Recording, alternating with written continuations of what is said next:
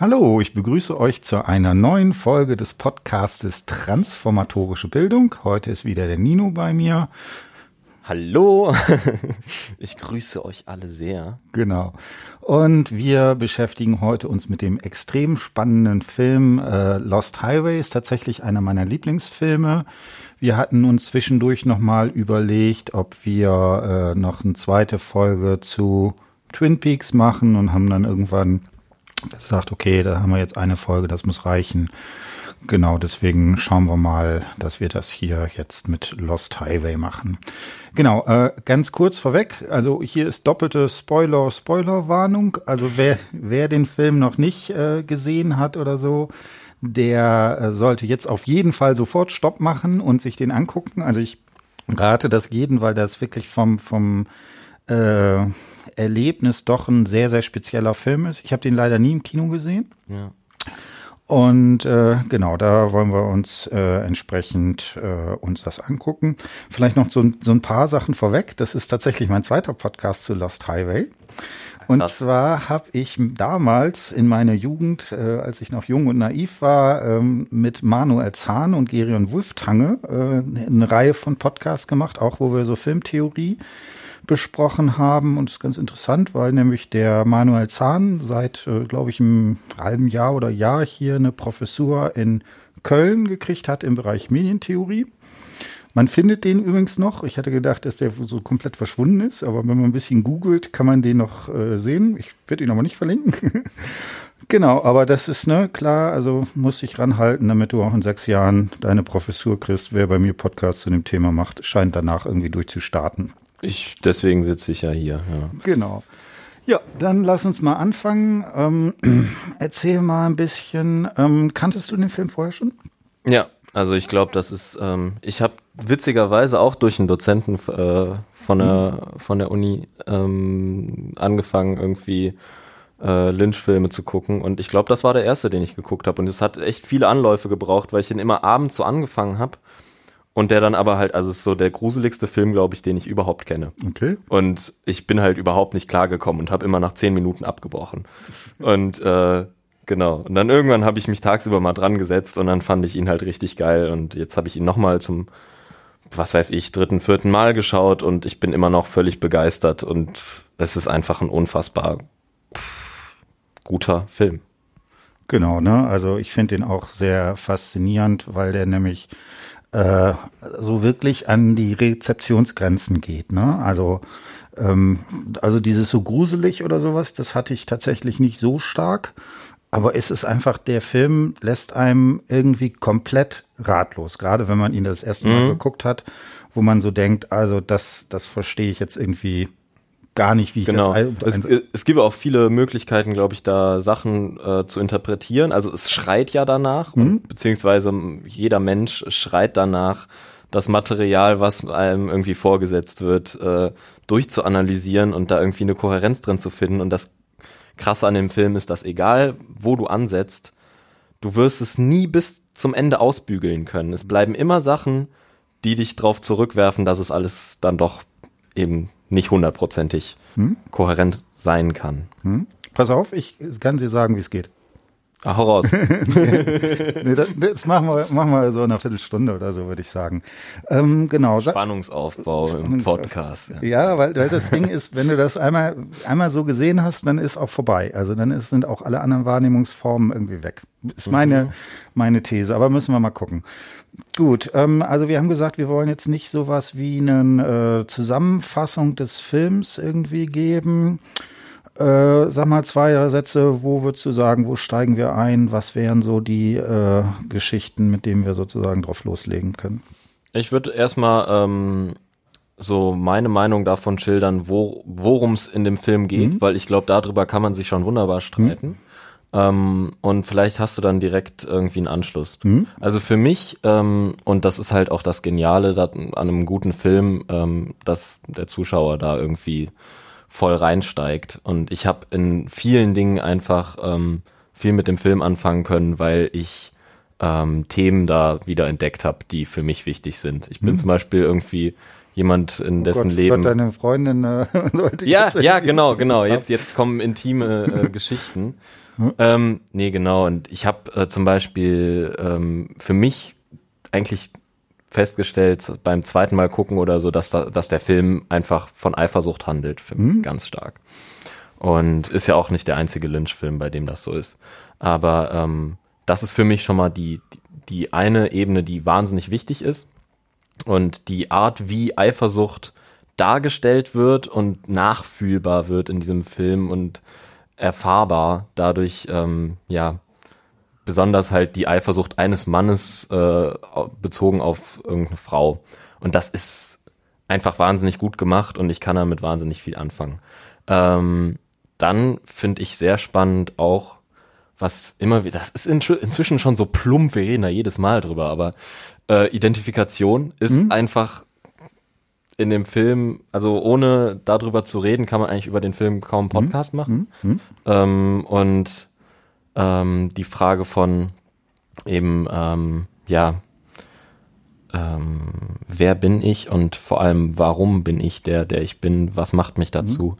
ähm, auf welchem Weg komme ich dahin, die ist einfach in dem, in dem Film sehr, sehr präsent, immer wieder.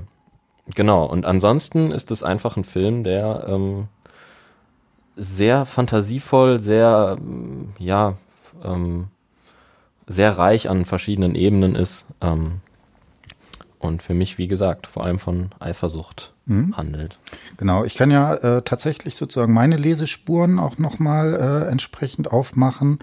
Und ich würde auch, also Eifersucht war tatsächlich bei mir auch einer der äh, zentralen Begriffe oder Eifersuchtswahn könnte man es hier vielleicht sogar schon nennen. Genau. Ähm, das zweite, was da sicherlich äh, reinspielt, äh, ne, das ist tatsächlich dann nochmal diese ganze Blickdimension, ne, die wir da mhm. haben. Also gerade diese Sache mit der äh, was eigentlich so diese, also die zentrale Frage im ersten Teil ist ja einfach, was sind diese Videokameras? Nee, nicht ja. Video, sondern Videokassetten, sorry. Mhm. Ne, wo, ja. wo, was ist das eigentlich? Genau. Ne, es wird dann im zweiten Teil natürlich auch viel, ganz viel damit gespielt, ne, dass so äh, das häufig irgendwie, ne, das ist dann, wäre jetzt schon so ein Begriff wieder von Lacan, das Reale, ne, äh, und das Reale findet immer im, im Fernsehen quasi statt. Mhm. also genau umgekehrt, wie man das normalerweise sehen würde. Ne? Also dann halt diese Szene, wo der Mystery Man ihm zum Beispiel den, äh, diese Mini-Fernseher gibt und so weiter. Genau. Ne? Oder auch auf der Leinwand in Andys ja. Haus da. Genau, ja. Und äh, also das wäre das Zweite, diese ganze Fragestellung nach äh, ja, was ist eigentlich, was ist eigentlich der Blick? Ne? Das ist da mhm. wieder ganz äh, explizit mit drin. Und äh, das Dritte, äh, was ich da fragen würde, ist eigentlich, was ist eigentlich Zeit? Und ähnlich wie bei Lacan dieser Begriff des äh, Blickes äh, sehr ähm, ja sehr sehr ausgearbeitet und sehr spannend ist, ist auch ähm, die Frage nach dem, was, was Zeit eigentlich ist bei Lacan, auch in einer sehr spannenden Art und Weise. Und das können wir sicherlich nochmal äh, da dran machen. Also die allererste Sache, die natürlich bei dem Zeit einen äh, auffällt, ist, der Anfang und das Ende des Films sind zeitlich gleich. Mhm. Ja, also die, die eine der ganz wichtigen Sachen, äh, Dick Laurent ist tot ist ja der erste äh, Satz und gleichzeitig auch der letzte Satz in dem Film. Also mhm. das, ne, und wie, na, da gibt's jetzt ganz viel, also gibt so Leute, die im Anschluss an G-Jack das als Möbius-Band oder sowas gesagt haben, so wo zeitliche Strukturen da ineinander greifen. Also das wären sozusagen die drei Bereiche, die sozusagen für mich da relevant sind. Okay, und da, da können wir jetzt äh, nochmal entsprechend machen. Ja. Ich habe da Zeit überhaupt nicht drin gesehen in dem Film, bis auf natürlich klar, dass ja? der letzte Satz auch der erste ja? Satz des Films ist. Ähm, aber ja, genau, für mich hat sich das eher in, in der ähm, in der Ebene abgespielt von dieser, ja, dieser Wahnwelt, in der mhm. halt äh, Fred lebt, der mhm. Hauptcharakter, und ähm, seiner, seiner paranoiden Psychose irgendwie. Und ähm, Genau, aber hast du noch andere äh, Ansätze wegen Zeitlichkeit, wo du da Zeit drin gefunden hast? Finde ich interessant, weil ich habe es überhaupt, ich wäre nie drauf gekommen. Hm. Ja, also ähm, das, das, wie gesagt, ähm, und da, ich glaube, das ist eine Sache, die, wo wir sozusagen so reingucken können. Also die, die zentrale Frage, die sich ja stellt, ist, es gibt ja, also wenn man den Film gliedert, dann sind es zwei oder möglicherweise drei äh, Bereiche oder Szenen. Ne? Mhm. Na, und das ist ja ganz einfach die erste äh, Szene, wo es ähm, die ja extrem auch anders ist als ne, die ganze sozusagen dieses dunkle, wo die gemeinsam in dem Haus äh, leben, mhm. quasi nahezu ohne Außenwelt und so weiter. Ja. Und äh, ich, wie gesagt, jetzt spoilern wir, dann gibt es irgendwie den Mord und dann gibt es den Bruch, wo er dann ins Gefängnis kommt und dann diese merkwürdige Transformationsszene, wo nachher, was ist Fred zu Pete wird, ist das richtig? Genau, Fred wird zu Pete. Genau. Ne, und ähm, das ist dann der dritte Abschnitt quasi, ne? Einfach, wo also, der mit ne, Pete. Oder würdest du das das würde ich als zweiten. Okay. Ne? Mhm, mhm. Und dann gibt es ja die, das wäre jetzt das die dritte. Rückverwandlung. Rück, genau, die Rückverwandlung, die sozusagen da ist. Ja. Wie würdest du, und das ist ja so, würde ich sagen, die, die zentrale hm, Herausforderung, die sich bei dem Film stellt. Wie hast du das erlebt? Wie hängt der Übergang von der ersten Sequenz zur zweiten? Wie hängt das für dich zusammen? Ähm, ich habe das einfach so gelesen, als ähm, wie es oft in Filmen ist, die sich mit äh, surrealen ähm, Situationen ähm, beschäftigen, dass letztlich das ein Wunschtraum ist. Hm? Also eigentlich eine völlig normale Sache. Da steckst du halt einen psychotischen Frauenmörder in den Knast. Hm? Oder ja, genau. Und ähm, der hängt dann da die ganze Zeit in seiner Zelle. Was soll der sonst machen, außer seine Psychose weiterspinnen? Hm? Und klar, das ist ja also in so vielen Aspekten, und das ist aber auch eine, eine Sache, wo es sehr interessant wird. Hm? In, in sehr vielen Aspekten ist es erstmal so, dass man sagen kann, das ist der perfekte Wunschtraum. Hm? Das, wie er da rausläuft, ja, er kommt als relativ alter, verbrauchter Mann rein, das vom Gesichtsausdruck sieht er die ganze Zeit aus, finde ich, wie ein Alkoholiker hm? davor. So ein abgefuckter hm? Free Jazz Musiker halt, der irgendwie völlig fertig ist mit dem Leben und dass er halt seine Frau irgendwie zerstückelt. Dann kommt er da raus als junger Typ, der irgendwie ähm, total in seinem Leben klarkommt. Okay, arbeitet jetzt als Automechaniker, ist jetzt nicht das Allergeilste, aber ähm, ist halt ein unfassbarer Frauenheld. Mhm. Diese zwei Polizisten, das ist ja auch ein totaler Gag, mhm. zwei Polizisten fahren ihm die ganze Zeit hinterher, beschatten den mhm.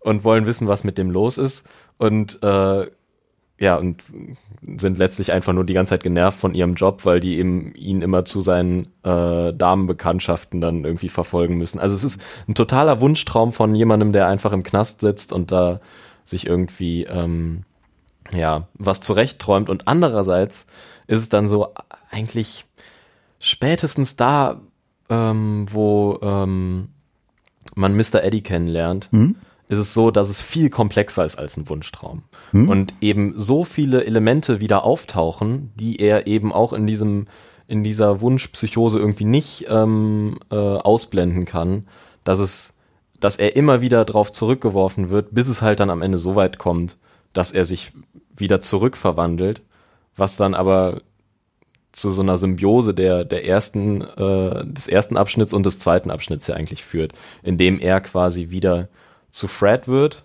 aber immer noch der Fred in der Fantasie. Das heißt eben nicht in der, in der Gefängniszelle jetzt nach meiner Lesart, sondern der dann immer noch, der dann träumt, er wäre wieder er selbst, aber er träumt halt, er wäre jetzt irgendwie trotzdem in der Wüste und es wäre eine ganz weirde Situation.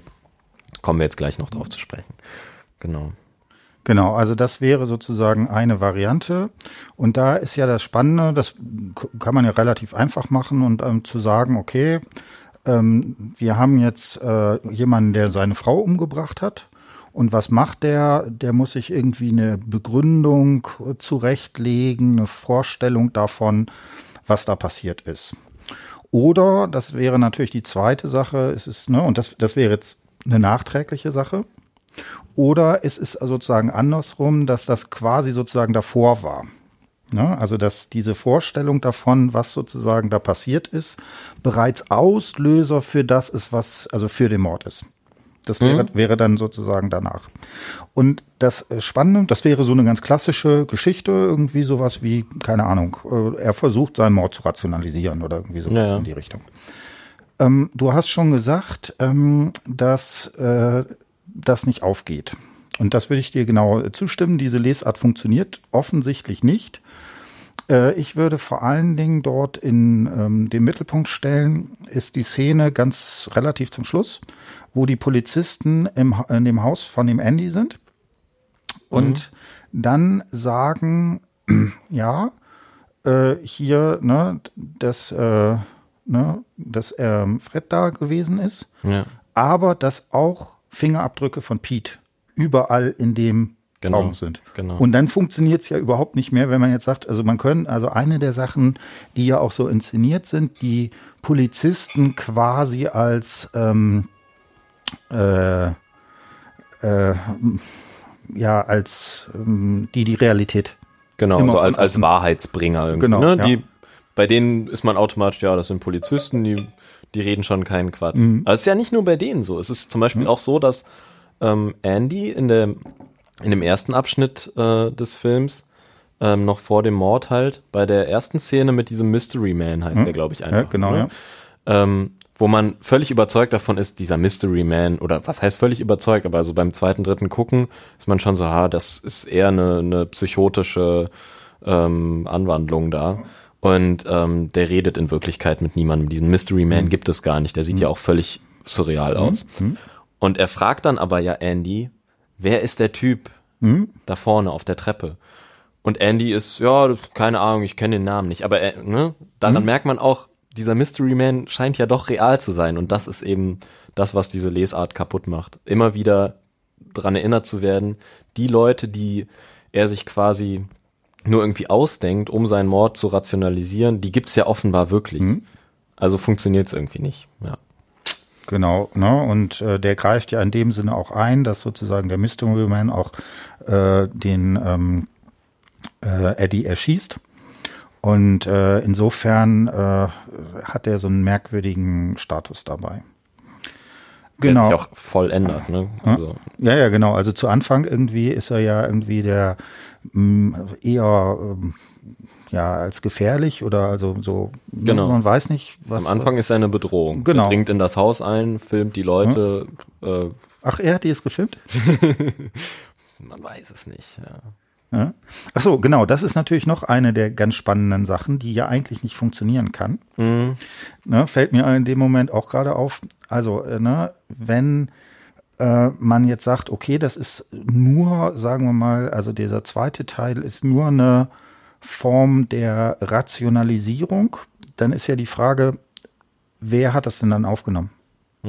Und da ist ja das Entscheidende, dass in, ne, es gibt halt immer wieder diese Kamerafahrten, es wird zum ersten, zu Anfang das Haus von außen gezeigt und dann gibt es, glaube ich, drei sozusagen Sequenzen, wo das jeweils näher rangeht, dann ist plötzlich die Kamera im Haus, ne, und dann ist die Kamera, die die beiden schlafen zeigen. Und wenn es eine Rationalisierung wäre, könnte es ja diese Einstellung gar nicht geben. ja, genau. Ja, soll ich mal meine äh, Hau Variante? raus, ich bin echt gespannt. ne, das ist gar nicht so Jetzt trivial. machst du alles kaputt. Genau, jetzt mache mach ich dir die Spannung kaputt. Äh, nee, keine Ahnung, wie du das siehst. Aber ähm, es gibt eine Möglichkeit, das zu lösen und zu sagen, der Schnitt ist nicht, wie das sich andeutet, in dem Moment, wo die Transformation stattfindet in dem äh, Gefängnis, sondern all- der Schnitt ist in dem Moment, wo der Polizist ihm ins Gesicht schlägt. Ne? Also das gibt, ne, dann haben wir die Mordszene und die ja auch sehr, sehr äh, interessant ist, wie das äh, gezeigt wird. Und dann Schnitt und dann äh, sieht man, wie der Polizist sagt, äh, du hast deine Frau umgebracht und haut ihm sozusagen ins Gesicht. Wenn man sagt, der, der sozusagen zeitliche Teil ist nicht bei der Transformation, ne, sondern ist genau an dem Punkt, da fängt es an, dass sozusagen alles halluziniert wird. Dann behaupte ich, dann fallen diese Widersprüche größtenteils weg. Aber es ist ja dann trotzdem so, dass er, ähm, also du meinst, er halluziniert quasi, dass er in den Knast kommt. Genau. Und in Wirklichkeit passiert was? Weiß man nicht. also vielleicht ist er tatsächlich in den Knast gekommen oder so, mhm. aber wie das sozusagen weitergeht. Ähm, auf jeden Fall, natürlich ist es so inszeniert, dass gerade dieser Schlag in der Polizeistation und so weiter, dass gerade das uns als besonders real erscheint.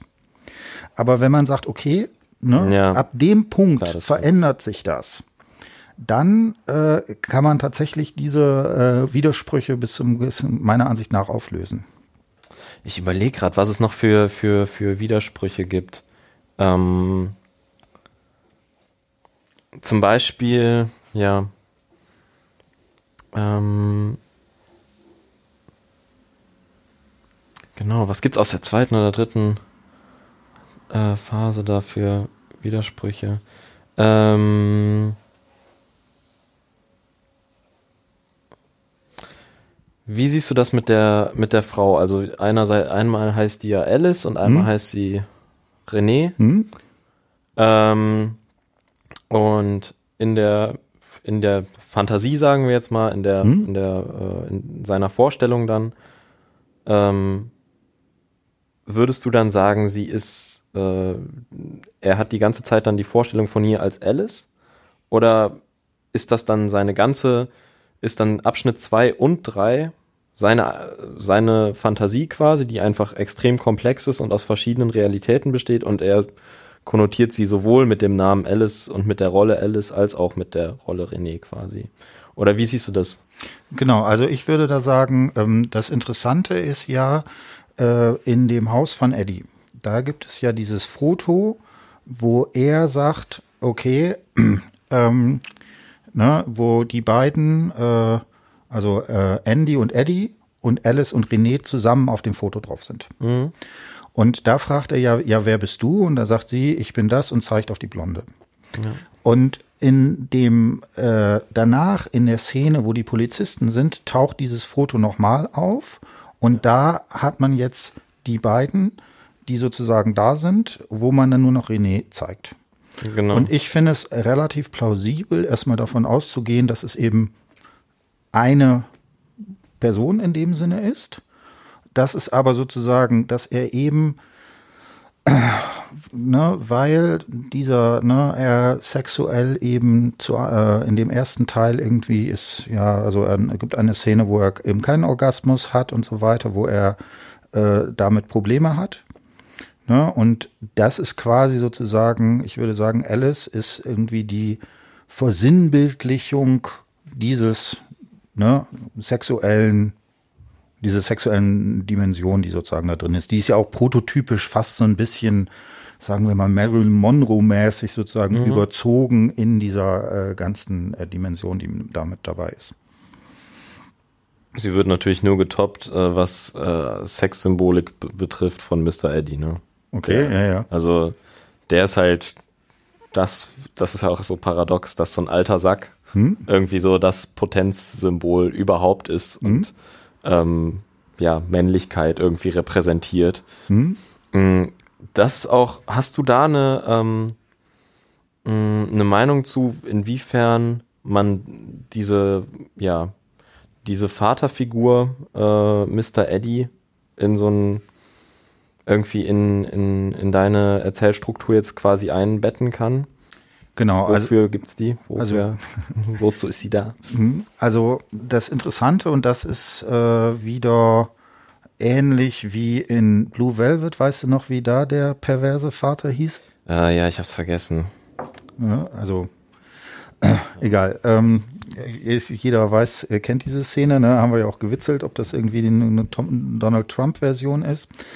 Ähm, ich finde, das hat eine ganz ähnliche Struktur. Ne? Bei Lacan und Zizek äh, hat das auch gemacht, gibt es diese Unterscheidung zwischen ähm, Genießen und Begehren. Ne? Und das Genießen, also das Begehren ist etwas, was sozusagen immer an den Signifikanten gebunden ist, in sprachlichen Strukturen sozusagen darunter ist. Mhm. Und dann später hat äh, Lacan das Genießen, ich hoffe, ich spreche es jetzt richtig aus, Jonaissance, glaube ich, wird das ungefähr bei denen genannt. Und das ist sozusagen ein, ein, ein perverser Trieb jenseits des Lustprinzips. Das ist ja auch genauso, dass ähm, dass er einerseits sexuell ist, dass es aber irgendwie auch so eine komische ähm, ja, also, also nicht irgendwie in einer gesellschaftlichen Struktur irgendwie so ist, sondern darüber ist. Ne? Und dann ist ja auch interessant, Mr. Eddie ist ja gleichzeitig Dick Laurent. Die Polizisten sagen auch an einer Stelle, dass mhm. sie Dick Laurent äh, treffen. Ne? Und da ist natürlich schon alleine mit dem Wort, ne? Dick ja. wird da ja sozusagen auch schon dieser Assoziation äh, entsprechend dabei ist. Ne? Und dann wäre natürlich, wenn man das in so eine äh, Frage nach nach einem Erklärungsmuster äh, denkt, dann wäre natürlich das etwas, was mh, hm, äh, Fred und Pete quasi als ähm, ja sozusagen der der abgespaltene Teil der Lust, der aber gleich so der sozusagen im Außen da ist. Mhm. Also da ja, genau. Das ist ein guter Punkt. Ich finde, ähm, super interessant und deswegen ist ähm, so eine, eine Identifikation auf eine relativ paranoide Art und Weise so mhm. interessant, weil das ähm, sowohl von Fred aus als auch vor allem dann von ähm, Pete aus man die ganze Zeit merkt, wie dieser Mensch sich quasi in seinem Umfeld verortet. Und ich muss die ganze Zeit an dieses ähm, einfach den Grundgedanken von Paranoia denken, mhm. nämlich dieses eben Sachen, die eigentlich in dir selbst schlummern. Bestes Beispiel Eifersucht, irgendwie Begehren äh, einer anderen Person oder so, auf eben dein Gegenüber zu übertragen. Mhm. Und das, das macht ja Pete durchgehend. Mhm. Und der hat für jedes Begehren, das er irgendwie hat, ne, und jeder, für mhm. jeden perversen Trieb gibt's dann mindestens schon eine Figur, die das mhm. quasi übernimmt und ihm abnimmt. Mhm. weshalb er auch ein relativ cooler Typ ist und die ganze Zeit einfach nur sehr verwirrt ist und sagt, ich mhm. weiß überhaupt nicht, was abgeht und mhm. so. Aber äh, er ist ja eigentlich ja moralisch ein integrer Typ und ähm, schafft es halt sein sein sein seine äh, einerseits zum Beispiel dieses ähm, Begehren nach so einer Vaterfigur einfach spiegelt mhm. sich ja total in Mr. Eddie wieder. Mhm. Dann dieses ähm, krasse Machtmotiv und ähm, Beherrschung ähm, und ja andere sexuell und auch sonst wie ähm, extrem gewalttätig unterdrücken. Das ist all, alles durch Mr. Eddie verkörpert. Ähm, dann seine Eifersucht überträgt er total auf, ähm, wie heißt sie dann, Alice, mhm. die plötzlich das Symbol ist für irgendwie die, die, die miese Schlampe, die ihn irgendwie hintergangen hat und ihm das dann auch nicht so ganz erzählt oder so. Und er wahnsinnig eifersüchtig auf sie ist, obwohl er ja die ganze Zeit noch ähm, eigentlich auch mit äh, zwei verschiedenen Frauen eigentlich ähm, schläft. Und das ist ja total, ähm, total interessant, wie diese Übertragung halt immer stattfindet. Also wie alle Triebe eigentlich nur in der in der Kommunikation, in der Auseinandersetzung mit der anderen Person wirklich so sich ähm, ausprägen. Mhm. Ähm, ja. Genau, also da finde ich äh, ganz interessant. Ähm, du hast ne, Eifersucht gesagt, hast das jetzt gleich mit Paranoia auch in Verbindung gebracht und das ist, glaube ich, tatsächlich genau richtig. Und was ich sehr spannend finde, in dem sehr frühen Text von Lacan über die Schwestern Papa, ähm, da ist es auch sozusagen, da ist ja auch dieses Motiv der Eifersucht. Und ich finde, man kann den Text gar nicht hoch genug sehen, weil meiner Lesart nach ist dieser Text über der Schwester Papin tatsächlich so einer der Auslöser gleichzeitig mit seiner Dissertation, wo er vieles, was er später im Spiegelstadium zum Beispiel entwickelt hat, auf einer sehr viel abstrakteren Ebene sozusagen an diesen Fällen erstmal gesehen hat und das dann nochmal größer gemacht hat. Und das Spannende ist, ähm, tatsächlich hat Lacan in dem Zeitraum, also Anfang der 30er Jahre, einen Text von Freud übersetzt, der da heißt äh, äh, Motive der so und so des Narzissmus, glaube ich, bei Paranoia, Eifersucht und Homosexualität. Mhm. Ja. Und ähm, da finde ich das sehr, sehr spannend, weil er genau hier auch dieses Motiv sagt, dass was hat Paranoia und Eifersucht eigentlich zusammen? Dass mein Begehren im Außen stattfindet. Ne, das ist ja, das ist ja immer sozusagen dieses Paradox, ähm, dass in der, also sagen wir mal, klassischen Lesart der Psychoanalyse ist das ja eher wie so ein, quasi so ein Dampfdrucktopf. Das ist sozusagen mein Unbewusstes ist irgendwie in mir drin, das brodelt dann so ein bisschen. Und hier ist ja genau dieses Motiv der Eifersucht, dass die Eifersucht eigentlich im anderen sozusagen stattfindet. Genau. Ja, und äh, Freud macht das da auch ganz klar. Also der äh, Eifersüchtige, der an, an dieser Form sozusagen leidet, hat die Möglichkeit sozusagen inner extrem hohen ähm, ja, ähm, Wahrnehmungsweise im anderen das wahrzunehmen, was eigentlich in einem selber äh, stattfindet. Ne? Genau. Ja, und das, das finde ich, zeigt sich einfach an der, ähm, das ist so genial einfach inszeniert in dem Film, die Eifersucht, wie die halt ähm, eigentlich nur noch als eine als ein perverses Bedürfnis mhm. äh, zu, zu oder ein perverser ähm, Gedankengang ähm, quasi verstanden werden kann, weil die ähm, Ausgiebigkeit einfach extrem ja hervorstechend ist, dass wirklich zum Beispiel eben es diese Leinwand in, Eddie, äh, in Andys Haus gibt, wo dann der Porno läuft, mhm. wo irgendwie Alice mit einem anderen Mann schläft. Mhm. Das ist ja wirklich, dass solche Ideen kommen nur aus irgendwie dem Kopf von einem extrem eifersüchtigen, psychotischen Mann. Hm. Und ähm, der halt. Du hast ja gerade angekündigt, dass es bei dir was ausgelöst hat, ja? genau, also ich habe diese Fantasien genauso. Und ähm, also das ist bei, äh, ich, was gibt's noch? Es gibt einmal diese Leinwandszene, aber es gibt auch ansonsten die, ähm, ähm, die Szene, wo zum Beispiel äh, Alice ihm erzählt, hey, ja, ich habe da mal so einen Job gemacht für einen Typen mhm. und dann bin ich irgendwie und sie erzählt halt, wie sie überhaupt äh, Mr. Eddie kennengelernt hat. Mhm. Und dann stellt er sich das vor, mhm, genau, so, wie das wie das wahrscheinlich gewesen sei. Und in seiner Fantasie ist es so, dass äh, sie da angekommen ist, erstmal eigentlich extrem schlecht behandelt wurde, irgendwie stehen gelassen wurde den ganzen Tag und dann irgendwann in einen Raum geführt wurde, wo ganz, ganz, ganz viele Männer irgendwie einfach schweigend rumstanden und in der Mitte sitzt Mr. Eddie vor so einem Kamin und ähm, sie äh, kriegt eine Waffe an den Kopf gehalten und muss sich ausziehen. Und das Ding ist jetzt, auch wieder so ein Lynch-Ding, dass sie dann äh, natürlich am Anfang fast äh, anfängt zu heulen, mhm. aber sich dann nach und nach auszieht, weil mhm. sie halt dazu gezwungen wird mit der Waffe und daran an dieser Situation nach und nach Gefallen findet mhm. und das selber gut findet. Und das ist aber nicht ihre Erzählung, sondern das ist halt die Vorstellung von Pete, der sich vorstellt, boah, die war da und die fand das bestimmt geil und er fragt sie dann auch mhm. mehrmals so irgendwie, did you like it? Und mhm. sie gibt ihm nicht so wirklich eine Antwort auch da drauf mhm. und ähm, er ist halt, er steigert sich da so rein, dass du das Gefühl hast, eigentlich muss er ja eine Motivation haben, sich das vorzustellen. Mhm.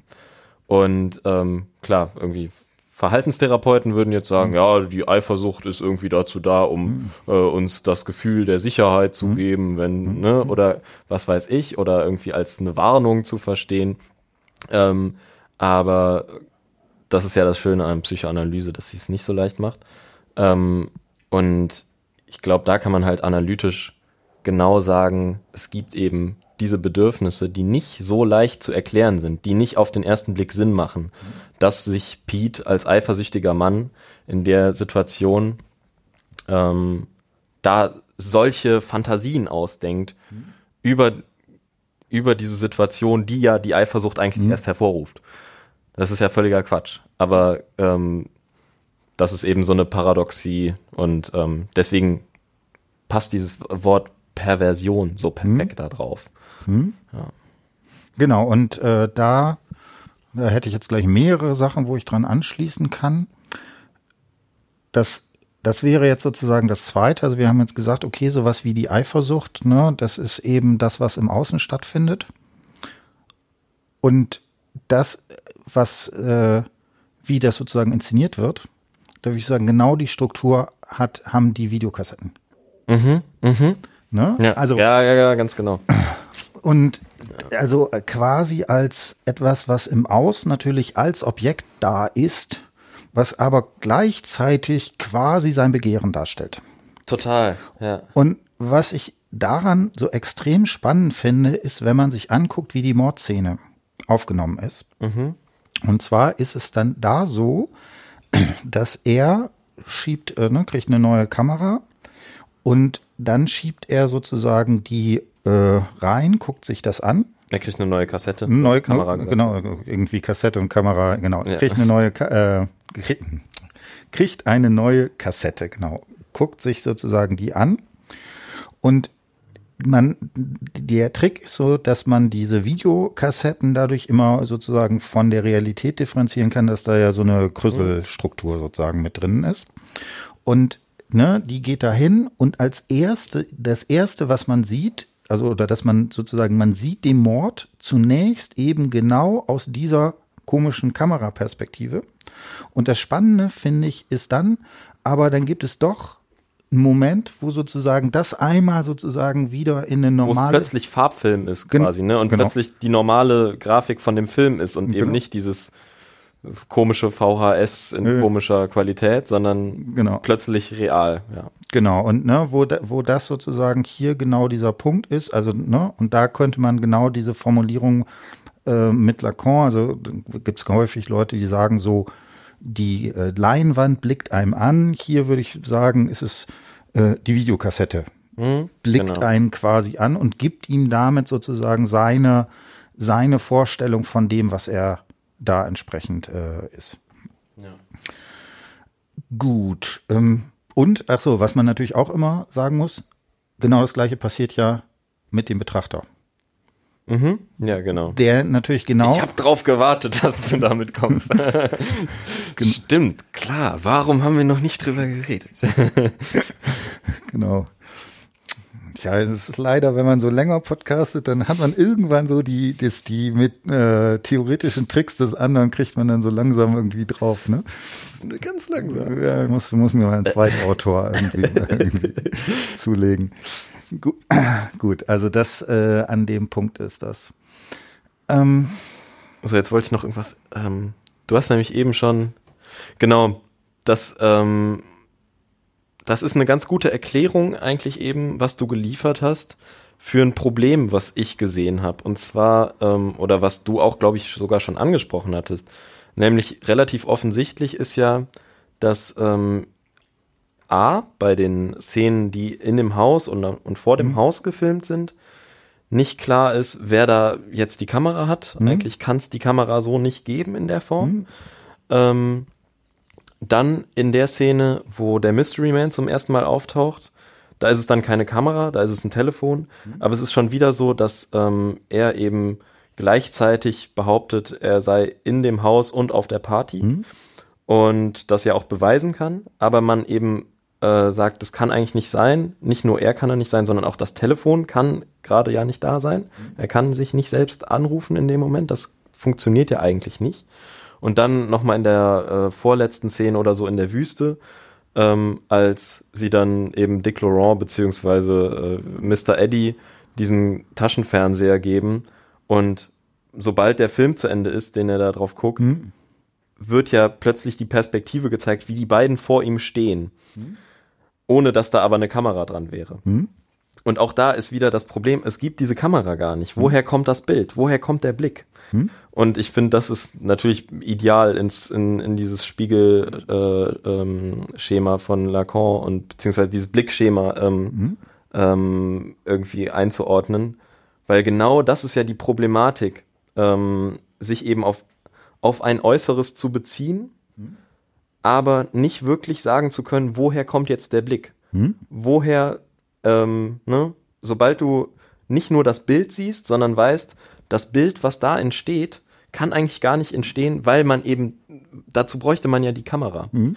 Und das ist eben das Phantasmatische hm? daran, hm? dass du eben in dem Moment, äh, keine Ahnung, in, auf die Weise hat Lynch, finde ich, äh, Lacan perfekt umgesetzt. Hm? Mal wieder weil eben da. Wahrscheinlich ohne es zu wissen. Ja, bestimmt. Aber ähm, ja, irgendeine, irgendeine Menschen sind sich halt doch in mancher Weise irgendwie so ähnlich, dass vielleicht mhm. auf völlig verschiedene Weise, aber die eben teilweise zu Sachen kommen, die einfach ist ja kein Zufall, dass uns das jetzt aneinander erinnert und wir das miteinander assoziieren. Oder wir sind einfach derart äh, phantasmatisch unterwegs, dass, äh, dass das an uns liegt. Aber genau die Blickthematik zeigt sich in, in den Szenen total mhm. geil, finde ich. Mhm.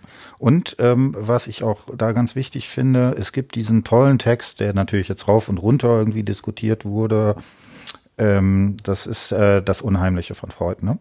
Stimmt, guter Punkt. Und ja. äh, ne, das ist ja auch so, ähm, er, äh, der Mystery Man sagt, äh, also ich bin bei niemandem zu Hause, der mich nicht eingeladen hat. Hm. Ne?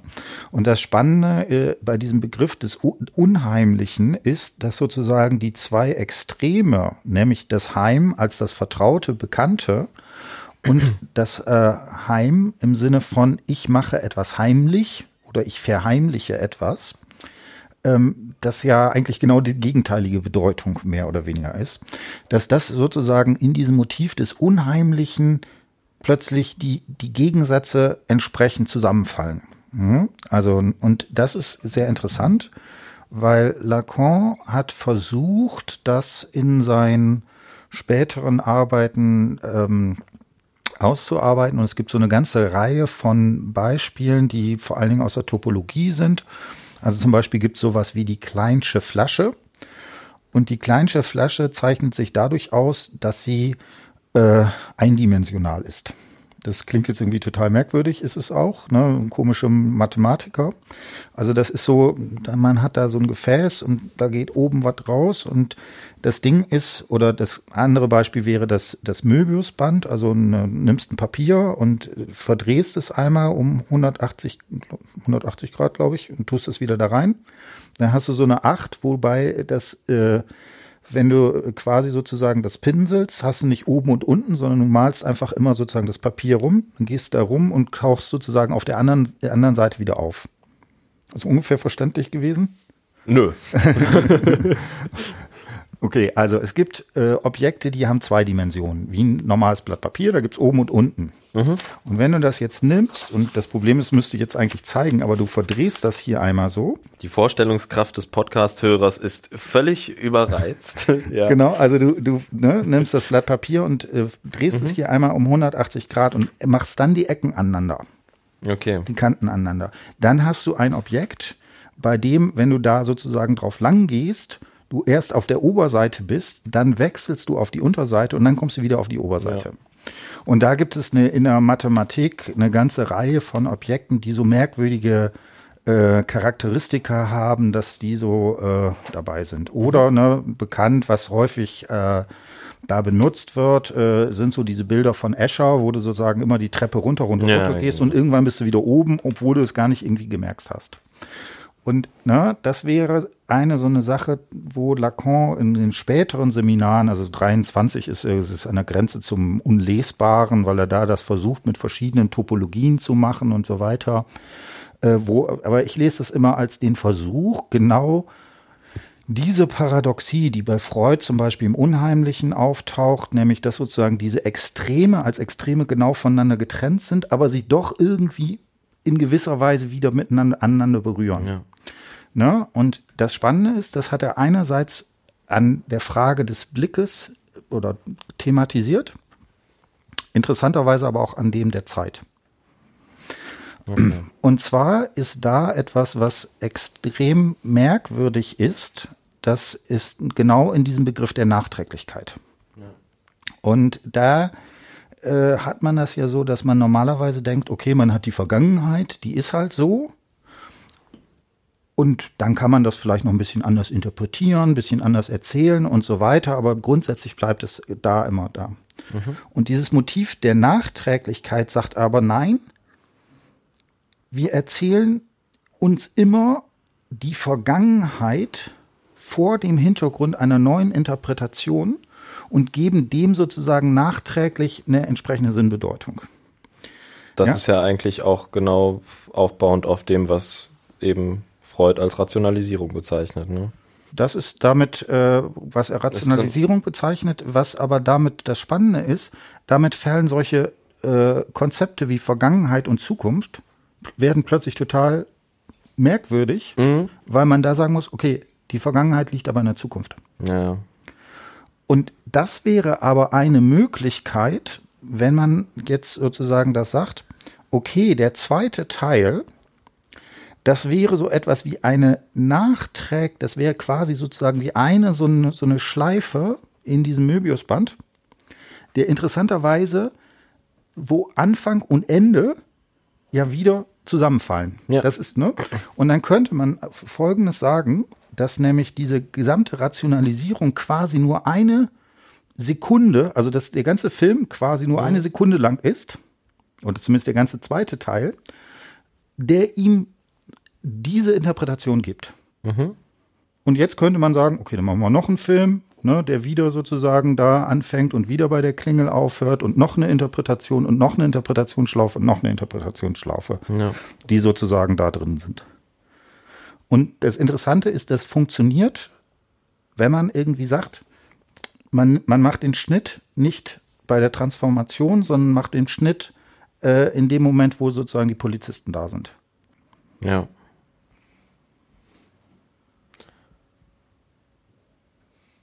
So, was meinst du dazu? Ist es eine, eine Lesart, die für dich nachvollziehbar ist? Oder würdest du sagen, wo hast du noch sagen, wo du anknüpfen?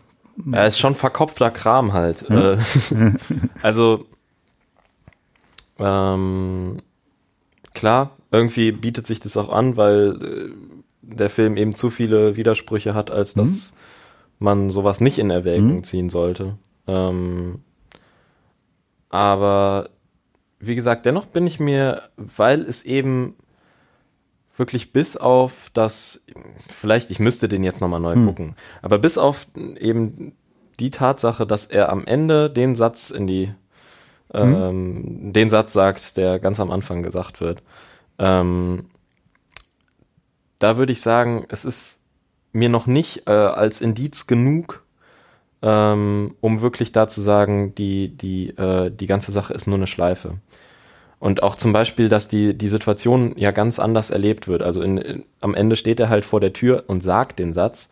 Und äh, am Anfang steht er drin und hört den nur über die Gegensprechanlage. Und ähm, das ist zum Beispiel schon so eine Sache, die eben eher darauf hindeutet, wieder ihn als mehrere Personen lesen zu müssen und ihn eben als, ja, was weiß ich, ähm, entweder das als äh, der Psychose anzurechnen oder zu sagen, er, er ist halt mehrere Leute. Es gibt auch eines, ich habe, ich weiß nicht, ob es mehrere Pointen gibt in dem Film, aber es gibt einen so einen richtigen, so, so einen richtigen Lacher mhm. Sinn. Weißt du, welchen ich meine? Nee. Das ist ziemlich geil. Ich hab's, ich hab's, ich hab das jetzt erst verstanden beim, beim nochmal gucken, ähm, was das eigentlich für ein bescheuerter Humor ist. Mhm. Aber ähm, da die, gibt's diese Szene, wo er im Knast ist gerade und dann total Kopfschmerzen hat, bevor die Transformation passiert. Mhm. Gerade ganz kurz davor, die letzte Szene davor. Mhm. Und dann ruft er nach der Wache und sagt, hier, gib mir eine Aspirin, ich habe Kopfschmerzen. Und der, der, äh, der Gefängniswärter, dem ist das scheißegal, der geht wieder zurück in sein Häuschen zu seinem Kollegen und sagt so, ja, der eine Frauenmörder, der will irgendwie Aspirin. Und sein Kollege erwidert einfach nur, welcher denn? Mhm. Und die lachen sich kaputt und mhm. äh, und äh, es geht ziemlich lang und die lachen halt sich total kaputt und dadurch, dass sie so lange lachen, merkt man irgendwann, ah, stimmt. Guter Gag eigentlich auf so einer in der Diagese, weil mhm. eben ähm, natürlich einerseits man davon ausgehen kann, dass vielleicht in der Nachbarzelle auch noch ein Frauenmörder sitzt, aber ähm, eben gleichzeitig man auch sagen kann, ja, in dem Film gibt's eben mehrere Leute, die ihre Frau umgebracht haben wahrscheinlich und ähm, Vielleicht könntest, könntest du das Pete genauso anhängen, hm? wie du es äh, eben. Bei, bei Pete ist es nicht ganz klar, Alice verschwindet ja am Ende einfach. Hm? Da ist es nicht so ganz klar, in welchem Verhältnis er zu ihr steht. Hm? Aber die gehen ja jetzt nicht unbedingt im Guten auseinander. Hm? Und ähm, genau, deswegen könnte man auch sagen, da sitzen halt in einer Zelle, in einer Person sitzen zwei Frauenmörder quasi. Drin. Genau, oder, äh, ne, oder die wissen halt, dass er äh, das eben von sich sozusagen diese Tat quasi abgespalten hat. Genau. Ne? Das wäre eine Wache. Ähm, von wegen Humor, ne? Äh, gleich die Szene da drauf, äh, da, dann dachte ich, dass du das vielleicht meinst. Ne? Da ist ja auch, wo die dann irgendwie gucken immer rein, äh, nochmal reingucken und so weiter. Ne? Und dann und dann sagt er, das ist hier wie im Horrorfilm. Ne? Ja, genau, genau. Die, diese, diese, stimmt, diese Wärter sind eigentlich generell so, so hm. als, als Agenten aus der Diogese in den Film reingeschickt, um irgendwie Quatsch zu machen, ne? Und das ist, das ist krass. Die haben ja eigentlich ansonsten gar nichts zu sagen. Das ist wirklich nur so ein, so ein Joke wahrscheinlich gewesen. Ja. Irgendwie. Also ich würde ja, du hast jetzt gesagt, ähm, das, was ich, äh, meine Interpretation, das sei irgendwie jetzt irgendwie komisch Ah, abgefahrene ja. Kopfgeschichte und so weiter. Ähm, ja, natürlich ist die Sprache und so weiter, mit der man das macht, äh, ist vielleicht so. Und natürlich, ich würde auch immer sagen, Lacan, ne, die ganze Topologie, was er da alles benutzt, das ist bis, bis zum gewissen Grade auch ironisch, wie er sich darauf bezieht. Und gleichzeitig ist es der Versuch, irgendeine Sprache, irgendein Modell zu finden, um, um dieses, diese merkwürdige Sache, die da eben das Unbewusste ist, äh, irgendwie fassbar zu machen. Und ich würde aber nicht sagen, dass das, ähm, dass, dass sowas wie Eifersucht, äh, gerade Eifersuchtswahn, ich würde auch sagen, das ist vielleicht sowas wie ein Perpetuum mobile, was ich quasi selber, ne, äh, entsprechend immer äh, quasi sozusagen von sich selber abstößt, ne? Also du hast irgendwie diese, diese äh, vielleicht eben was, was bis zum gewissen Grade in der Wirklichkeit ist, wo man sich vielleicht nicht versteht oder sowas in die Richtung. Und dann spinnt er daraus sozusagen eine Geschichte, die das für ihn erklärbar macht. Und dieses führt dazu, dass er noch mehr in die Eifersucht kommt. Was Und das so- verselbstständigt. Genau, sich und das, genau, genau. Und, ne, und insofern äh, finde ich das auch plausibel zu sagen, das ist vielleicht ein so ein Durchlauf, also der zweite Teil ist ein so ein Durchlauf, sich seine, also das jetzt Fred, ist auch- Genau, genau. im ersten Teil quasi sich versucht, irgendwie eine Plausibilität in diese sozusagen, in, in diese Variante sozusagen reinzukriegen. Mhm. Ne, und es könnte dann jetzt eine, eine nächste Sache sein, wo das dann jetzt irgendwie nicht, äh, nicht mal Mr. Eddie, sondern irgendeine andere Konstellation ist oder sowas Ja, in die ja. Richtung. Und er benutzt natürlich, und das ne, bei Freud ist so, dass es sowas wie Traummaterial gibt. Also er nutzt, benutzt bestimmte Motive, ne, die Figuren, die auftauchen, die im, immer sozusagen ähnlich sind, um da so, so diese äh, Geschichte ähm, entsprechend raus äh, finden. Genau. Ähm, was ich noch, was einfach jetzt mal ganz abseits von, das ist jetzt ein ganz anderer Punkt, aber die Eltern von Pete haben ja mehrfach mit ihm so irgendwie, ich, oder ich glaube, einmal gibt es so ein richtiges Gespräch, wo sie sagen, hier, setz dich mal kurz hin, die Polizei war da. Und ähm, er sich gar nicht erinnern kann, was an dem Tag passiert ist, als er plötzlich im Knast halt aufge aufgewacht ist. Und ähm, Es gibt, Entschuldigung, es gibt nur einen Hinweis. Er sagt, er ist mit einem anderen Mann hier hingekommen. Genau, das sagen, das sagen ja die Eltern ihm Genau, und ja. erzählen ihm das und er ist so und er weiß halt nichts mehr und sagt dann, wieso habt ihr mir das noch nicht längst erzählt und so. Und die Eltern reden dann aber nicht weiter. Er fragt was, was ist los, was ist da passiert? Und die Eltern schütteln nur den Kopf, haben Tränen in den Augen fast, glaube ich, und sind einfach, wollen da nicht wirklich weiter drüber reden. Hast du da irgendeinen Ansatz? Weil das habe ich überhaupt nicht kapiert. Was haben die Eltern da zu verheimlichen vor Pete? Warum reagieren die so merkwürdig? Was?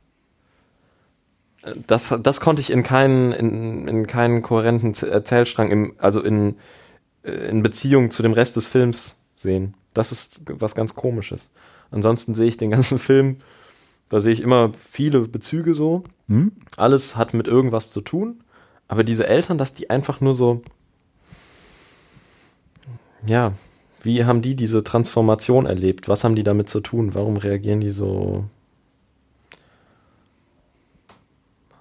Finde ich schwierig. Ja, also ich, ich denke auch, also jetzt im, im Sinne erstmal sozusagen einer plausiblen Geschichte innerhalb der Diegese fällt mir da auch nichts ein. Ja, und also vielleicht musste Lynch das bis zum gewissen Grade auch einfach machen, um äh, um sozusagen mit diesem Problem umzugehen. Wie ist das denn, wenn Ja. er jetzt plötzlich irgendwie da in einer äh, Ja, klar. im Gefängnis ist oder sowas in die Richtung? Ähm, ich glaube, eine Sache könnte man auch sagen, also für mich wäre da tatsächlich noch mal auch, dass das so eine Inszenierung, ein Verweis ist, das, was, was man mit Lacan eben als das Reale, das Unaussprechbare, was so überwältigend ist, dass also jede Deutung und so weiter davon irgendwie äh, Ja. abblockt, dass damit Und dass sie eben nicht drüber reden können. Genau, das Das- ist also, das- also strukturell so ist, ne, dass, also wenn da sowas wie das Reale auftaucht, also vielleicht auch, keine Ahnung, Mord oder irgendwas oder ein Todesfall oder irgendwie sowas in die Richtung, was sozusagen da über solch, solch eine Variante entsprechend hinausgeht. Ja? Ach so, ich wollte noch eine Sache vielleicht auch nochmal zu diesem Zeitding sagen. Mhm. Ähm, ich habe auch einen schönen Podcast zum Thema Memento. Mhm. Und ich finde da, äh, ne, wenn ich jetzt irgendwie, wie ist das mit Zeitlichkeiten und dann irgendwie die Vergangenheit liegt in der Zukunft und so weiter, alles extrem abstrakt. Ich weiß nicht, hast du Memento mal gesehen? Ja, ja. Ich glaube, ich habe sogar den Podcast. Ah, genau, ja. genau. Und da würde ich, das ist, wäre für mich genau so was, was sozusagen äh, genau diese Zeitlichkeit irgendwie immer darstellt. Ne? Also es gibt dann, also die Variante ist eine Person, die halt nichts ins äh, vom Kurzzeit ins Langzeitgedächtnis übertragen bekommt. Also er erinnert sich so ein paar Sekunden und dann eben nicht mehr. Und da gibt's dann halt ganz viele so Szenen, was weiß ich, ne? Der äh, läuft irgendwie, äh, ne, ähm, äh, er verfolgt jemanden und so weiter und dann setzt er sich irgendwie für eine Sekunde auf Toilette und so und dann äh, dreht sich das um, ach, ich werde ja verfolgt oder sowas in die Richtung. Ne? Und das, wo sozusagen genau eine so eine Schleife ist, wo nämlich so auf der einen Seite äh, versucht wird, aus der Vergangenheit zu interpretieren, was ist denn da, und das aber gleichzeitig sozusagen wieder die Zukunft mit beinhaltet. Also ne, ne, eben, dass wir also permanent dabei sind, uns neue, nachträgliche Formen der Vergangenheit zu, für, zu bilden und diese Form der Interpretation quasi auch immer wieder die Vergangenheit mit äh, verändern oder sowas in die Richtung. Genau, das ist ja so ein Grund, grundmenschliches Problem irgendwie, also einfach eine anthropologische Frage, wie, man ähm, wie man dazu steht, dass man eben als Mensch eigentlich immer darauf zurückgeworfen ist, eben zu antizipieren mhm. und die ganze Zeit in die Zukunft zu gucken und das eben anhand der Vergangenheit, mhm. was ja erstmal logisch klingt, aber man tut das eben nicht auf logische Weise. Und das ist so der Knackpunkt, dass man ja nicht eben die, äh, dass man jetzt nicht ein sauberes Verhältnis quasi mhm. da reinsetzt, sondern eben aus äh, Triebstrukturen etc. eben diese die Vergangenheit und die Zukunft benutzt. Mhm. Ähm, und Genau, also da wird's komplex. Ja. Genau, also man könnte sagen, man erschafft sich gerade die Vergangenheit, die man braucht, um damit, damit man eine äh, plausible Interpretation für sein äh, Verhältnis macht. Interessanterweise, Lacan wird ja immer vorgeworfen, dass der so, äh, ja, dass der empirisch überhaupt nicht bearbeitbar ist und so, ne? Was ich mhm. aber tatsächlich spannend finde, es gibt ja eine ganze Reihe von Untersuchungen, was weiß ich, wo die Leute so gefragt wurden, was was hast du gemacht, was am 11. September war? Und dann alle Leute behaupten immer, sie wüssten das relativ genau. Mhm. Und es zeigt sich, wenn Leute das sozusagen mal versucht haben nachzurecherchieren, äh, dass die Erinnerungen, die sie als besonders lebhaft empfunden haben und so weiter, ja. dass es in vielen Fällen einfach komplette Erfindungen sind oder wo man vielleicht so ein paar Sachen irgendwie hat, aber äh, dass, dass, das, dass es eben genau eine nachträgliche Rekonstruktion ist ja. oder so. Ja. Also da gibt's ja, ja er hat bergeweise Belege. Bergeweise Lehrstühle, die hm. nur Forschung irgendwie dazu machen, hm. wie unsere genau. Erinnerung biased ist irgendwie. Genau. Oder dass es eben, dass unsere Erinnerung in dem Sinne gar keine Erinnerung ist, sondern ein immer wieder neu konstruieren in Aktu. Genau. Ist leider nicht so modisch, sich wahrscheinlich auf die Art und Weise als Psychologe dazu zu hm. äußern. Aber äh, ja. genau, man kann sich diese Studien durchlesen mhm. und die dann benutzen, um mhm. zu sagen, keine Ahnung, Lacan mhm. ist eben doch relevant. Genau. Ich meine, das große Problem ist, wenn, wenn, wenn man mal in Richtung geht, dass meine Lektüre, Spur, dass das eine gewisse Plausibilität hat, dann ist natürlich das Problem, dass es bis zum gewissen Grade auch die Widerständigkeit des Films dadurch verschwindet. Ne? Du meinst, das macht jetzt den Film kaputt? Äh, es macht ihn zumindest handelbarer. Mhm. Ja. ja, das ist, kann man ja keinem übel nehmen. Das ist ja auch ein menschlicher Zug, mhm. den man eben, deswegen sitzen wir hier, weil es halt irgendwie, ja. äh, man, man guckt sich sowas an, ist damit irgendwie ja. konfrontiert und dann hat man halt Bock, sich da irgendwie einen Reim drauf zu machen. Mhm. Und aber natürlich ist die Frage, äh, muss es sich quasi immer reimen, ne? Das genau. ist also die Frage. Nee, der, der Illusion darf man nicht nachgeben, dass, dass sich das alles reimt. Aber man muss trotzdem äh, das Bedürfnis dass man diese Illusion gerne hätte, auch wertschätzen, weil das ist halt einfach da. Ja. Und es wäre schon schön, wenn alles einen Sinn hätte. Und ich glaube, das Bedürfnis haben wir alle, Mhm. in, äh, in Filmen eine Kohärenz zu sehen, genauso wie in unserem Leben einen Sinn zu sehen. Und ähm, ja, Sag mal, eine, eine Sache, wenn wir da vielleicht zum, so langsam zum Abschluss kommen, mhm. ähm, das muss ich nochmal nachgucken. Weißt du, sitzen, es gibt diese Szene, wo die dann genau diesen äh, ähm, äh, Pornofilm da gucken, was ja auch so lustig ist, da sind ja so ein paar popkulturelle Dinger drin, das Marilyn Manson wird gezeigt und Ja. Lisa Boyle oder sowas, so eine Soft-Porno-Darstellerin ist irgendwie da mit drin. ja krass. Ähm, äh, Die kennst du natürlich. die kenne ich natürlich. Oh, na, ja, ich habe natürlich die ganze Sekundarliteratur irgendwie und dann wird das natürlich. ja. Genau. Und ähm, sitzen da die Polizisten auf dem Sofa? Mm, nee, die sitzen nur, glaube ich, ähm, am Anfang, als, als sie das erste Mal vorkommen, im ersten Teil, setzen sie sich aufs Sofa, um das Video anzugucken, im, ähm, wo, das, wo das Video noch nichts Wirkliches zeigt. Aber ich glaube, am Ende stehen die und stehen da in Andys Haus, oder? Ne, äh, naja, also es gibt diese danach diese Szene, wo die in Andys Haus stehen und äh, äh, da genau diese Sachen äh, mit dem Mord, äh, Fingerabdrücke, Foto angucken und so weiter. Mhm. Und äh, ich weiß nicht, äh, vielleicht habe ich das auch falsch gesehen. Ich bilde mir ein, dass in der Szene, in, in dieser Szene sind ja verschiedene, da ist ja Mr. Eddie und Andy sind ja beide da, ne, dieser Projektor, die haben gemeinsam Sex, Andy guckt dazu und lächelt irgendwie dabei. Und ich bilde mir ein, dass in der Szene die beiden Polizisten auf dem Sofa sitzen. Ja, jetzt muss ich nochmal. Das, das, Okay, äh, scheiße, interessant, ja. Also das kann aber auch sein, ne? das wäre jetzt wieder, vielleicht hat mich da auch mein Unbewusstes jetzt angeblickt. Das kann aber auch irgendwie sein, Mhm. dass ich da. Das, das passiert. ja. Gut. Okay. Ja, das weiß ich leider nicht. Genau, das, das lassen wir jetzt zum Nachrecherchieren. Vielleicht habe ich jetzt auch zum Schluss irgendwie Unsinn behauptet. Das fand ich noch, wäre nochmal total spannend, weil das nochmal ein ganz andere Licht auf diese Funktion der Polizisten irgendwie äh, werfen Ja, würde. total. Ja. Genau. Gut, dann hast du jetzt die ehrenvolle Aufgabe, das jetzt alles schön in eine runde, kohärente Struktur zu bringen und nochmal zu sagen, was wir jetzt, was haben wir jetzt gelernt? Ja, wir haben gelernt, ähm, hui, ähm, dass das alles keinen Sinn ergibt und dass man die Erwartung auch nicht haben darf. Ähm, ich finde am interessantesten, wie gesagt, immer noch, dass äh, dein Input, was Zeitlichkeit betrifft, ähm, das muss ich auch noch mal checken. Ähm, genau. Und ansonsten finde ich immer noch einfach den Film unfassbar gelungen wegen also es gibt nichts, was ich an dem Film schlecht finde, aber besonders gut finde ich halt eben die, äh, die Darstellung von Eifersucht, Blick ähm, und Struggle mit sich selbst und Identifikation. Und es ist einfach im Endeffekt ein unfassbar lohn, lohnender Film, den man echt oft gucken kann.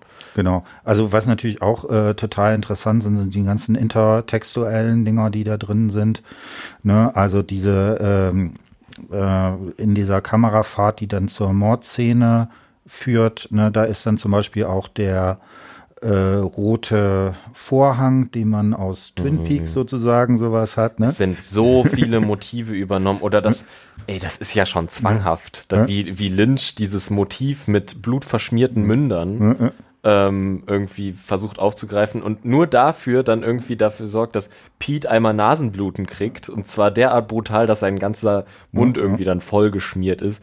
Also es ist echt heftig, wie viele Motive die ganze Zeit, ja, sau selbstrefer äh, selbstreferenziell, aber Genau. auf eine auf eine coole Art und Weise. Genau, also äh, ich kann vielleicht noch eine Sache sagen. Ich habe noch mal so ein bisschen rumgelesen. Also ich habe nicht jetzt großartig, dass ich für die Podcasts hier irgendwie sekundar, also so richtig Filmtheorie oder sowas mir angucke.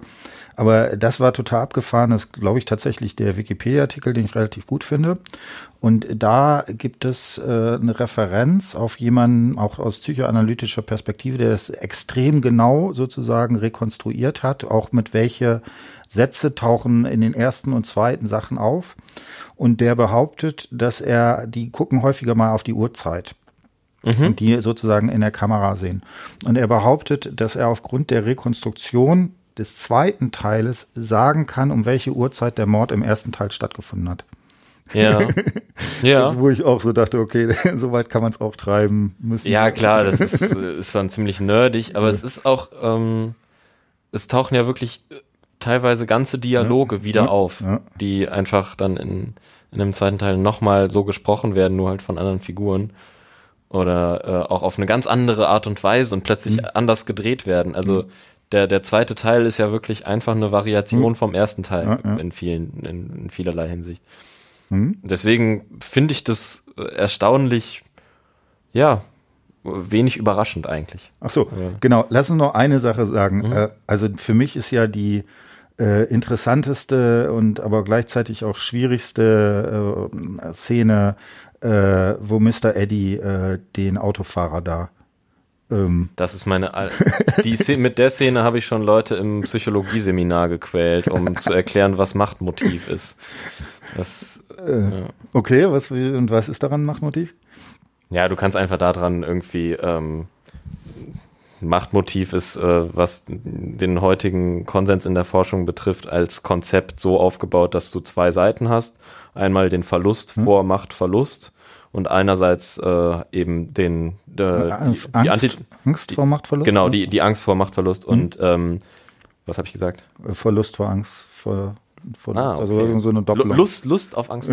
nee, genau. Und andererseits eben die, die Lust oder das, die Antizipation von Macht erleben. Und ähm, genau, und weil äh, der, weil Mr. Eddie genau so eine, so eine, so eine psychotische Struktur hat, dass eben auf ihn dieses Machtmotiv komplett übertragen wird, ähm, fand ich die Szene total passend, weil er da alle Kriterien, alle Machtdefinitionen, mhm. die es in der Psychologie gibt, erfüllt er ganz gut. Mhm. Ähm, und äh, auch allein, also das kannst du auch weit treiben, jetzt könntest du auch sagen, das ist auch so eine Geschlechtersache zum Beispiel und eben wieder das Vaterfigur-Ding reinbringen und dir dann empirische Studien reinziehen, die irgendwie belegen, dass Machtmotive bei Männern anders ausgeprägt sind als bei Frauen und das äh, macht geile Frauen äh, ihre ihre Sexualität zum Beispiel anders handeln als Männer und zum Beispiel eher auf Leistung gehen, während Männer eher auf, ähm, ich weiß es gar nicht mehr, bei Männern ist es dann eher irgendwie äh, prahlen mit Frauen als, als mhm. und auf eine objektifizierende Art und Weise, mhm. während das bei Frauen ja nicht so gang und mhm. gäbe ist. Die machen das dann lieber hinter ver verschlossener Tür. Mhm. Ähm, genau. Ja, also Genau, aber also was ich einfach, äh, und das ist tatsächlich äh, ähnlich wie diese mh, hm, Vergewaltigungsszene in äh, Blue Velvet, dass es einfach so, so völlig absurd und pervers wird, äh, dass, dass er dann äh, sagt, ja, äh, äh, besor besorg dir das Fahrschulbuch und, und ja. lest das sozusagen durch, genau. wo, wo so ein komischer pädagogischer Impetus da plötzlich aufscheint, der, der irgendwie so völlig an der Situation vorbei ist. Also Aber der Sinn macht. Ja? Und das ist das Witzige. Er macht ja insofern irgendwie einen Sinn, als dass eben er ja eine, eine, eine Machtposition, eine autoritäre Position hat. Und das ist ja genau so der pädagogische Kontext. Ich bring dir was bei und ich sag dir, wie du es zu tun hast und du kaufst jetzt das Buch, weil so und so viele Leute werden ne, noch so ein bisschen Education irgendwie da reinbringen. Ja, so und so viele Leute werden pro Jahr überfahren auf unseren Highways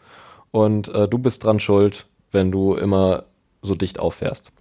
Und ich habe übrigens ähm, die Szene rausgesucht und das sind zwei Typen in Anzügen, aber es sind, glaube ich, nicht die Cops. Bei dem Recht, der rechte sieht aus wie ein Cop, aber der linke ist zu dünn. Der eine Cop von den beiden Cops war ja dick. Und äh, ich, der ist mir zu schlank. Ich glaube, ja, ja, das, das sind irgendwelche recht. anderen Typen. Aber ja, äh, krass, dass du es gesehen hast. Also die, die haben halt genau diese, diese Anzüge an, wie die, wie die Bullen. Genau. Ja, da hatte wahrscheinlich die Requisite, hatte keine anderen Anzüge mehr. komm, kommt sowieso ganz kurz nur vor. Genau, und dann kommen die beknackten Psychoanalytiker an und analysieren jedes Detail. nur weil das Budget knapp war und der eine Anzug zu viel konnte nicht mehr eingekauft werden. Ja, ja, und wir haben irgendeine Uhrzeit genommen und weil die schon ja, eingestellt ja, war, haben wir die genau. normal genommen und so, ja. Gut, äh, Klappe zu, Affe tot. Jawohl. Sag, wir haben's. Äh, vielen Dank. Äh, hat mir wieder sehr viel Spaß gemacht. Äh, genau. Ja, und wie gesagt, äh, wer Lust hat, ich wir freuen uns immer über Kommentare. Wird zwar normalerweise nicht gemacht, aber wer da mal Lust hat und äh, lieb Hallo sagen will und noch andere Ideen, Anregungen und so weiter hat, äh, genau. der kann das äh, gerne machen, würde uns freuen. In diesem Sinne, tschüss. Ciao, ciao.